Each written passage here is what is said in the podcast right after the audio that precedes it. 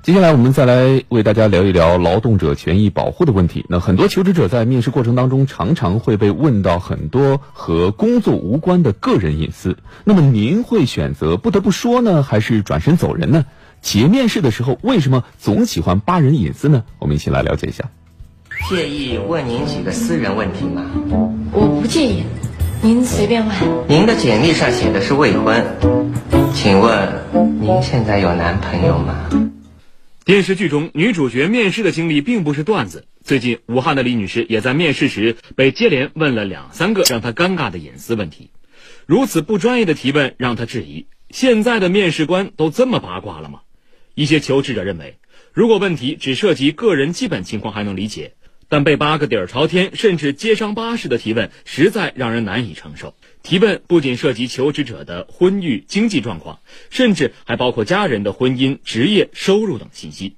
有就业网站就面试时最不喜欢被问到的隐私问题为话题发起了投票，超六成投票者表示最不喜欢被问到的问题依次是薪资水平、个人情感、婚育状况。一位从事人力资源工作的专业人士表示，询问求职者的个人隐私是为了预估企业的用工成本以及求职者与岗位的配适度。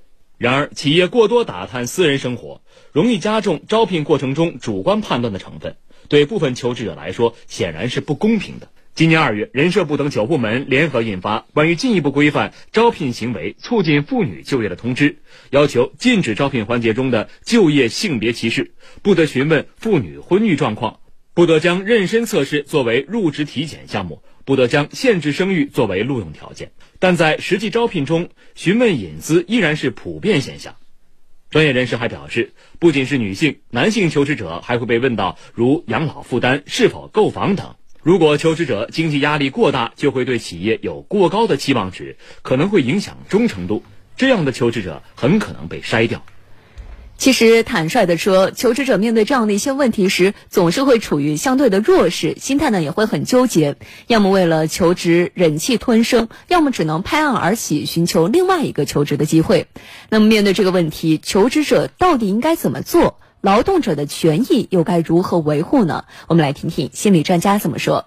我觉得应该是坚决抵制这样的一个行为。他所谓的预估用人的成本，事实上就是他想投入最小的成本，获得最大的收益。所以我们在为了求得这样一个岗位的同那个时候，有的时候我们就从了。但是我觉得这种所谓的预估，事实上是一种近视的一种行为。事实上最关键，我觉得企业人力资源，人力资源就是你人是一个力量啊，生产力，你人的潜力，你的能力这一块，这个是没法预估的。企业。也带着这样的价值歧视，真正到了企业去之后，你还会有接下来就是实实在在的会受到他不公平的这样的一个待遇，起身而走肯定也是一种鲁莽的行为，完全实际上是一个谈话的技巧，要优雅的拒绝，一定要拒绝，但是要优雅。